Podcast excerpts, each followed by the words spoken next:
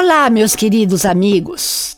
Bem-vindo, bem-vinda a mais um episódio do podcast Praticando o Bem Viver. Eu sou Márcia Deluca e compartilho semanalmente aqui episódios sobre variados temas ligados a yoga, meditação e ayurveda para inspirar você a trilhar os caminhos do bem viver. Você já ouviu falar do escritor Yuval Harari, o famoso historiador israelense que escreveu os best-sellers Homo Sapiens, Homo Deu, contando a história da evolução da humanidade e as 21 lições para o século 21? Pois bem, ele esteve no final do ano passado no Brasil e deu várias entrevistas. Gostaria de compartilhar com vocês alguns dos conceitos relatados por esse homem de grande conhecimento, mas, sobretudo, de grande sabedoria.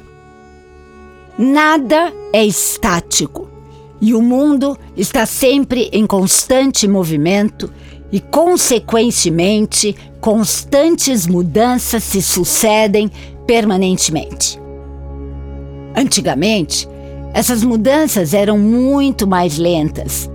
Elas aconteciam como que em câmera lenta, ao longo dos tempos.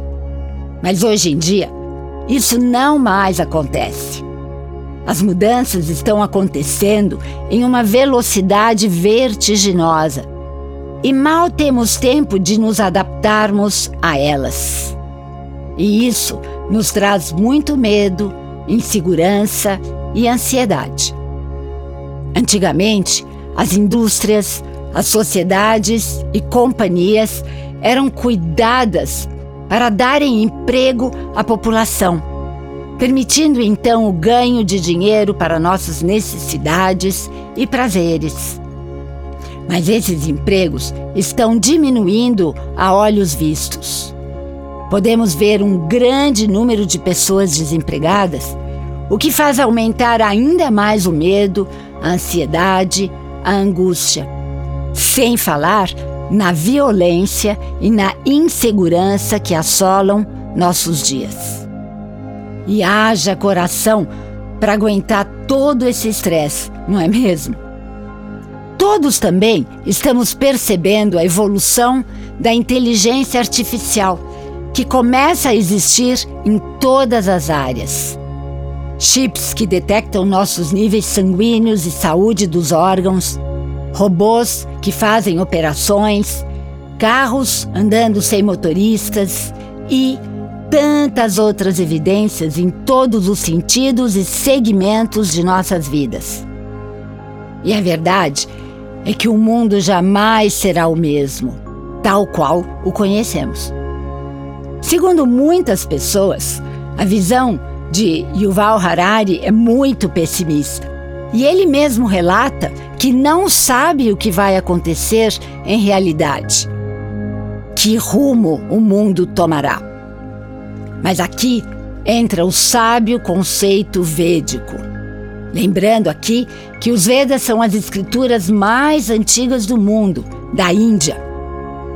Esse conceito diz que não devemos julgar absolutamente nada. Devemos sim trazer um componente de curiosidade para podermos entender a veracidade dos fatos, pura e simplesmente fatos.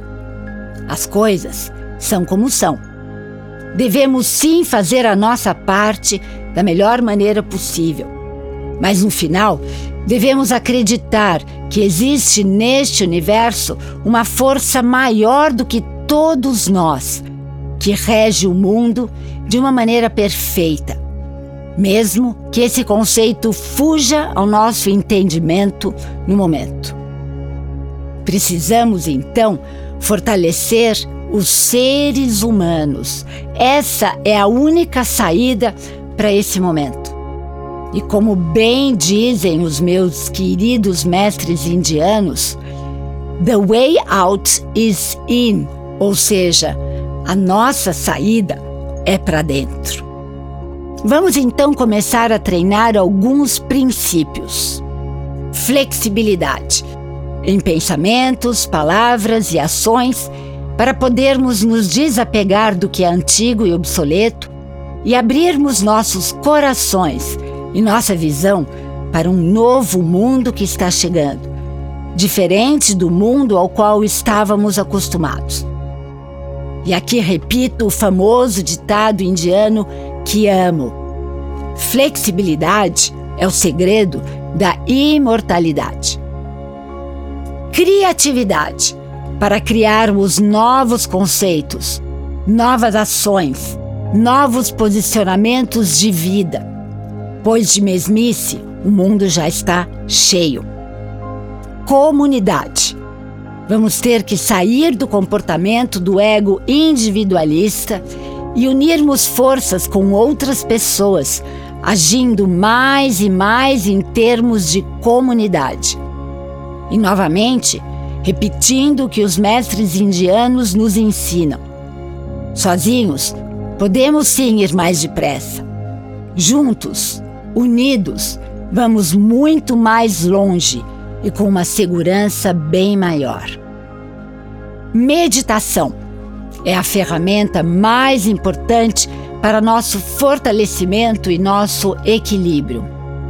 Meditando, saímos do mundo de formas e matéria e vamos em direção à nossa luz interior.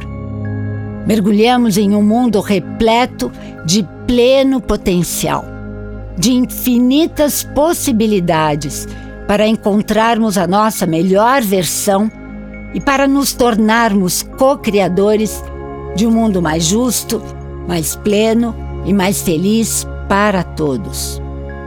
E aqui relembro a todos a importância de aprofundarmos a nossa prática diária do aquietamento da mente.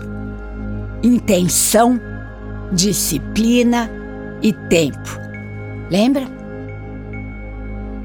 E aqui me despeço com a saudação indiana, o ser que habita em mim reverencia o ser que habita em você. E todos somos um. Namaskar.